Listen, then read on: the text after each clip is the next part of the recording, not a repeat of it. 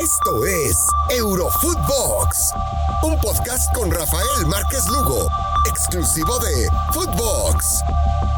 Hola, ¿cómo están amigos? Un placer saludarlos y volvernos a escuchar aquí en su podcast Eurofootbox con el placer de acompañar a mi buen amigo Walter Zafarian. ¿Cómo estás, mi querido Walter? Migazo, ¿cómo va Rafa? Bueno, gracias como siempre por, por la invitación. Todo de lujo, todo de lujo para platicar, Walter. Digo, quisiera arrancar ahí con el tema de, que, está en boga, ¿no? El tema de Argentina y Brasil, cuando se mete la política con el deporte, pues suelen suceder este tipo de cosas. Pero bueno, más, más adelante, antes de despedirnos, quiero que me compartas, por favor, ahí tu, tu punto de vista. Pero bueno, una, una, fecha FIFA, Walter, en donde hubo bastante movimiento de, selecciones. Vamos a arrancar con lo que sucede precisamente en las eliminatorias en, Europa, en donde se dieron varios partidos bastante, bastante eh, interesantes, varias goleadas, recordando que, por ejemplo, pues una España que no había podido, viene, de una derrota frente a Suecia, tiene un partido, digamos, a modo frente a Jorge, le mete cuatro goles por cero. Italia, ¿no? Que, llama la atención porque había tenido, a pesar de que guarde el invicto, ¿no? Ya de 36 partidos sin conocer la derrota, pues liga dos empates que no le deben de dejar buen sabor a la selección italiana, ¿no? Porque ahora empata de visita con Suiza, Walter. ¿Cómo, cómo has visto este, este parón, esta fecha FIFA de lo que ha sucedido en las eliminatorias de Europa? A ver, hay una cosa es lo que pasó en la primera de las tres jornadas, otra cosa es lo que pasó en la, en la segunda, pero no por los resultados, sino por el análisis. Vos fijate, en un momento Suecia había superado a España en eh, la tabla de posiciones, Suecia, no jugó en esta jornada, España gana y la supera. Eh, los dos puntos le permiten a Italia estar otra vez eh, cerca de la, de la clasificación a, la Copa, a la Copa del Mundo. Eh, más allá de los 36 partidos sin perder del campeón de Europa. Los franceses, eh, que también padecieron mucho para poder empatarle a Ucrania en, eh, este, este, último partido, en, la jornada del sábado.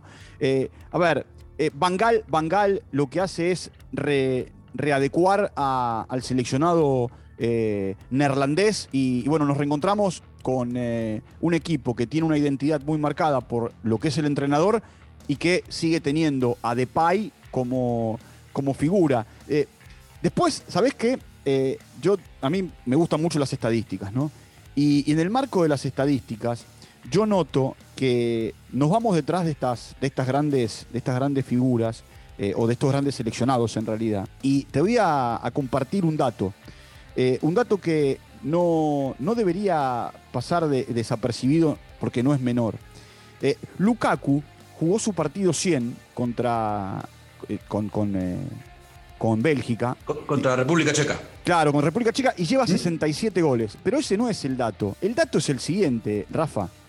En los últimos 43 partidos con la selección, en los últimos 43 partidos con la selección, Lukaku hizo 40 goles. Ah, no. Es, una, es una barbaridad esa estadística. ¿En 43 partidos? En los últimos 43 partidos. No, bueno. Eh, Lukaku hizo 40 goles con, con, la selección. Y te hablaba de Depay recién, eh, que también, más allá de los 70 partidos con la selección y sus 30 goles, Depay, Depay suma 11 goles, eh, perdón, sí, 11 goles en los últimos 12 partidos solamente no le hizo goles a Turquía, a Letonia, a Ucrania y a Noruega. Después, por supuesto, tuvo partidos como contra Gibraltar, contra Escocia o contra Montenegro el otro día, en los que marcó de a dos, para compensar esos cuatro partidos eh, en, los que, en los que no marcó. Eh, entonces, te digo, estas cosas son las que hay que marcar, más allá de, la victoria o de la derrota. Yo creo que, bueno, el otro es Lewandowski. Lewandowski, Lewandowski eh, que hoy se, ubica como el tercer máximo goleador en en, eh, de, selecciones en, Europa. Y yo creo que, eh, por supuesto, va a ser segundo en cualquier momento. Y a Pushkas, que lo tiene a 12 goles, lo va a alcanzar y lo va a pasar. Y en un momento determinado, porque Lewandowski tiene 72 goles con, lo que hizo, con los que hizo eh, ayer en, Polonia, te digo, de acá, o a lo que queda de la eliminatoria, o al Mundial, o a la eliminatoria de la Eurocopa, o a la próxima Eurocopa, que se va a jugar en 2023, y Lewandowski tiene cuerda, 12 eh, goles va a ser. Eh, a ver, Kane, eh, escuchá, yo te sigo entregando datos. Kane, Kane lleva 14 goles en los últimos 14 partidos con, con, con Inglaterra. Con Inglaterra. ¿Entendés? Entonces, yo digo, estas cosas son las que hay que marcar, más allá de saber si en esta jornada en la que Alemania hizo 6, a mi querida Armenia, le hizo seis. y, se acomodó, mirá cómo es la historia, Alemania que venía a los tumbos con, con, Joaquín Lev en, el tramo final de la, de la, de la eliminatoria, no tuvo una buena Eurocopa. Y bueno, con Flick gana los dos partidos. Hoy está primera ya en el grupo y lo va a ganar, me parece. El grupo no va a tener ningún inconveniente porque a los que le, queda, a los que le quedan eh, en el camino los va a poner en fila. Eh, bueno, vos te encontrás con estas, con estas, eh, con estas situaciones y, y, así te puedo nombrar un montón de situaciones más que se dieron eh, a lo largo de estas dos jornadas. Por ejemplo, una novedad es que no jugó Mbappé para Francia el fin de semana, De Champs lo hizo descansar. Mm. Eh, otra novedad para mí es que en el corto tiempo Griezmann se va a convertir también eh, en superando a Platini en el máximo goleador en la historia del seleccionado francés.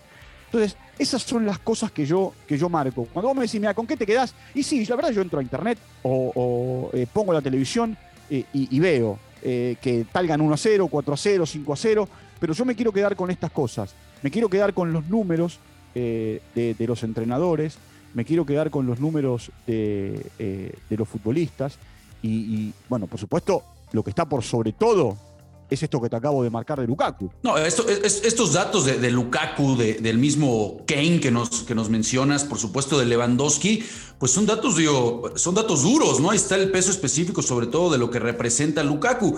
Ahora, esto, esto Walter, pues nos, nos traería otro tema, ¿no? Como, como lo que mencionas de Depay, por ejemplo.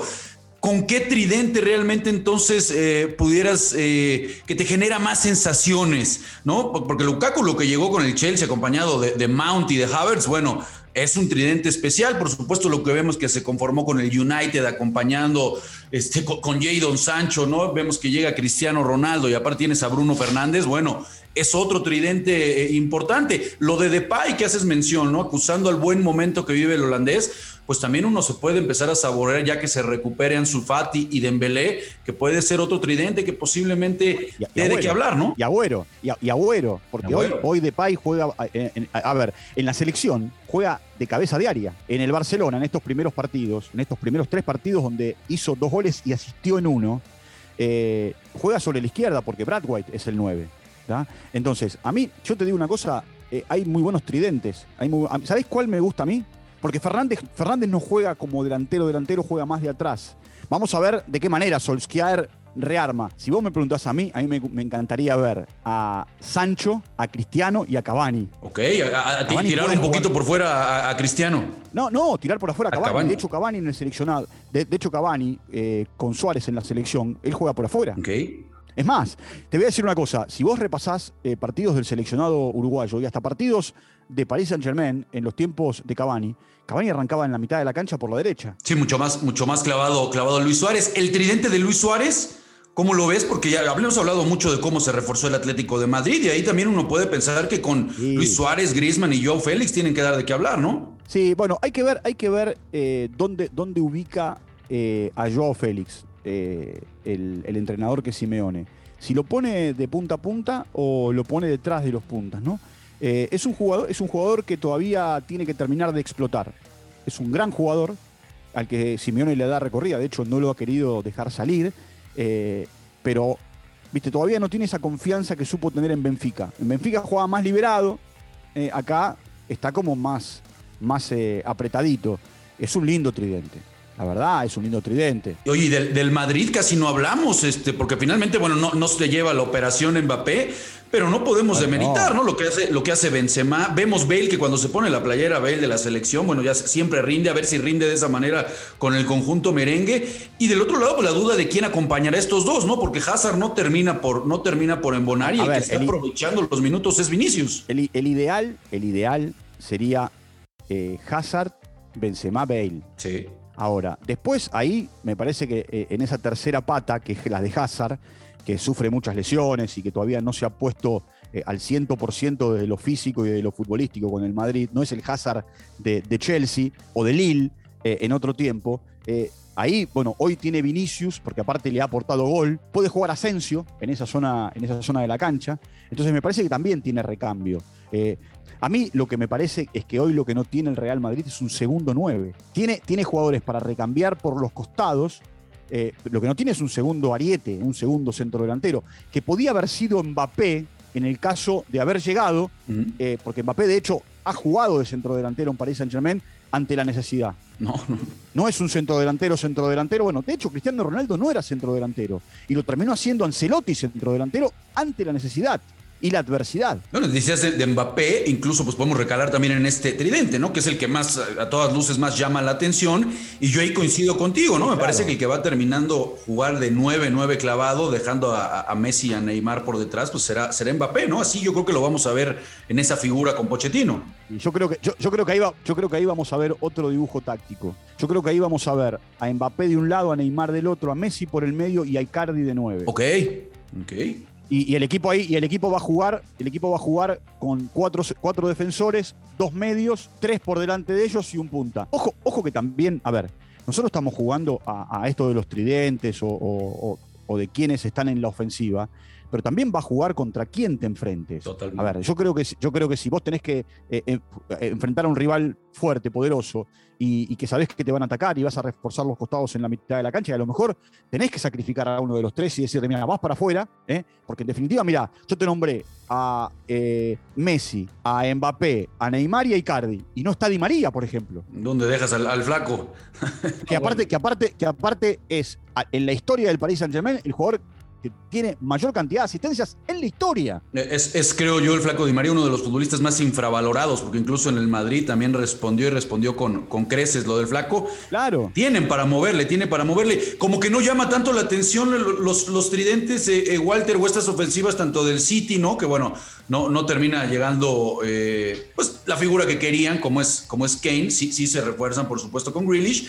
Eh, y la del Bayern, ¿no? Que sigue manteniéndose Lewandowski, Müller y, Sané, ¿no? Sí, a ver, Müller es un jugador descomunal, de la hostia. Eh, mirá, eh, vos sabés que, te repito, a mí me encantan los números, ¿no? Y los números de Müller son impresionantes. los números de Müller son tan fuertes que, que, te llaman, que te llaman la atención. Mira, Müller en el Bayern de Múnich, en el Bayern de Múnich lleva 14 temporadas, 586 partidos, 216 goles, 216 asistencias. Si vos sumás las asistencias y los goles, te da 432. Que si, que ah, si vos decís, mirá, goles y asistencias son parte de lo mismo, porque en definitiva yo convierto, pero yo asisto para que alguien convierta. 432 participaciones en goles en 586 partidos. Una, locura el peso, una locura el peso de Müller con, con el conjunto de Bayern. hay, que ver ahí, hay que ver ahí Sané. A mí Sané no me termina de, cerrar. Eh, no es el Sané, no es el Sané eh, que veíamos en la Premier, todavía le falta. Eh, es cierto que ha padecido algunas lesiones. Eh, lo mismo que Coman, le falta, bueno, ahí tenés al Bayern, le falta esa tercera pata. Le falta que Coman, que, que el mismo, el mismo mm, Sané, todavía no ha encontrado ese tercer. Pues, ese tercer Nabri, ¿no? Que también puede pelear ahí. Nabri también Nabri, Nabri, Nabri, Nabri, que, en definitiva ha sido eh, en, el arranque de esta temporada quizá el, mejor, porque ha marcado goles. De hecho, se ha ganado un lugar en el seleccionado y ha marcado goles también en el seleccionado. Eh, quizá, quizá por ahí tenemos que buscar el tridente, ¿no? Eh, Müller, Lewandowski, Nabri. pero también juega de otra manera el Bayern, ¿viste? Porque el Bayern juega 4-2-3-1 y, tenés que buscar uno más que, que, juegue por, por los costados, porque Müller juega por detrás de Lewandowski. Eh, y tenés Nabri de un lado y te falta, te falta la, pata del otro lado, que puede ser eh, Coman, que puede ser Sané o que puede ser algún otro futbolista. No, vaya, vaya, qué ofensiva estamos, estamos repasando. En un momento Alfonso Davis fue. También, sí, de acuerdo. Totalmente ahí jugando con, con Alaba por, por detrás y lo dejaban que tuviera mucho más profundidad. Ahí el, canadiense, que dicho de paso, se lesiona en la, en la eliminatoria jugando ayer contra Estados Unidos. Walter, amigo, antes de, antes de despedirnos, porque el tiempo se nos pasa muy rápido, platícame eh, tu punto de vista acerca de lo, de lo que sucede, ¿no? Bochor bochornoso, bochornoso lo que sucede ayer en, en Brasil. Al minuto 5 llegan y suspenden el, partido. Un partido que lo estaba viendo todo el mundo. Todos estábamos pendientes de lo que sucedía entre estas 12 eh, selecciones. Algo es triste lo que voy a decir, Walter, pero suele ser normal de nuestras latitudes ¿no? Esos manejos en lo oscurito, cosas bochornosas. Es una pena que vuelva, vuelva a suceder algo así. Quiero escuchar, por favor, tu punto de vista, Walter, antes de que nos vayamos. Mira, Rafa, eh, vos ponele el adjetivo que quieras. Yo eh, en el Footbox Argentina, por supuesto, eh, hablo del tema. vos podés decir bochornoso y está bien, es un muy buen adjetivo calificativo. Yo te podría decir dantesco, yo te podría decir tristísimo, te podría decir, a ver, escandaloso, papelonesco, eh, y podría ponerle un montón de adjetivos más. La política se metió eh, sin sentido, la verdad, innecesario lo que iba tuiteando el hijo del presidente, que es senador nacional en Brasil. Si se incumplió una, una, regla sanitaria, bueno, que termine el partido y después hace que los jugadores se queden o, o los deportás. pero no cortar el partido como se cortó el partido. ¿Vos te imaginás la FIFA pues este no es un partido de Copa Libertadores o de Conca Champions, eh, en donde la Conmebol o la, o la CONCACAF tienen el toro por las astas. Acá es la FIFA la que determina. Eh, y, la verdad, eh, yo, a mí me gustaría que eh, haya sanciones como si esto en lugar de ser Argentina-Brasil o Brasil-Argentina ocurriera en cualquier otro país del mundo, eh, como ha ocurrido, que han sancionado a selecciones o a federaciones a partir de un montón de situaciones donde la política se metió.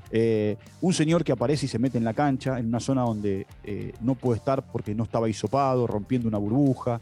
Eh, un montón de situaciones que alguien va a tener que aclarar. Alguien va a tener que aclarar, eh, va a tener que explicar por qué lo hicieron. Eh, yo no quiero pensar que esto está hecho adrede porque Brasil tenía menos equipo que Argentina y porque había un montón de jugadores que no pudieron venir. Ahora, yo digo, si los jugadores brasileños que hubiesen llegado de la Premier hubiesen llegado para jugar revelándose como se revelaron los argentinos, ¿qué hubiese pasado? ¿Los hubiesen deportado? si está ahí William y un par de jugadores un, par de jugadores brasileños que vinieron de la Premier a jugar al Brasileirao y al día siguiente de llegar fueron presentados, entrenaron y algunos hasta jugaron. Entonces, me parece que están midiendo de diferente manera la cosa, que porque ellos son ciudadanos brasileños y estos no, y si la cepa la puede traer cualquiera.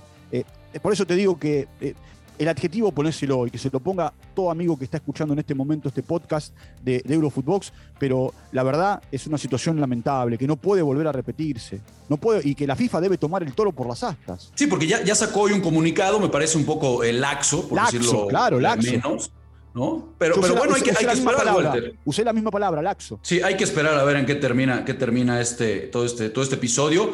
Eh, ojalá y, le, terminaran por quitar los puntos a alguien, no creo que vaya a ser así. El problema es que también reprogramarlo con la cantidad de partidos que tienen, Walter, ¿Cuándo? es un problemita poder reprogramar. A ver, reprogramarlo con el lío que hay para que te cedan los jugadores. Vos mirá, los, hoy fueron desafectados Romer, eh, Martínez y Buendía, ¿no? Y se fueron a, a Croacia a hacer la cuarentena porque no pueden entrar a Inglaterra. Van a estar 10 días en Croacia y después van a volver a Inglaterra vuelven a Inglaterra, están 10 días y tienen que volver a Sudamérica para volver a jugar la próxima fecha de octubre. Ah, terrible, terrible. Bueno, pues nos, tenemos que despedir, es una, es una pena porque esto da para platicar, pero por supuesto, escuchen toda esta información con Walter Zafarian en Footbox Argentina, ahí van a tener a detalle todo lo que sucedió con este bochornoso asunto. Mi querido Walter, nos tenemos que despedir. Amigo, te mando un, fuerte abrazo. Rafita, un abrazo grande, ¿eh? como siempre, gracias por la invitación. Y gracias a todos ustedes, amigos, como siempre nos acompañan de lunes a viernes aquí en Eurofootbox. Les mandamos un fuerte No olviden escucharnos en Spotify y seguirnos en todas nuestras redes personales. Abrazo, banda. Esto fue Eurofootbox con Rafael Márquez Lugo, un podcast exclusivo de Footbox.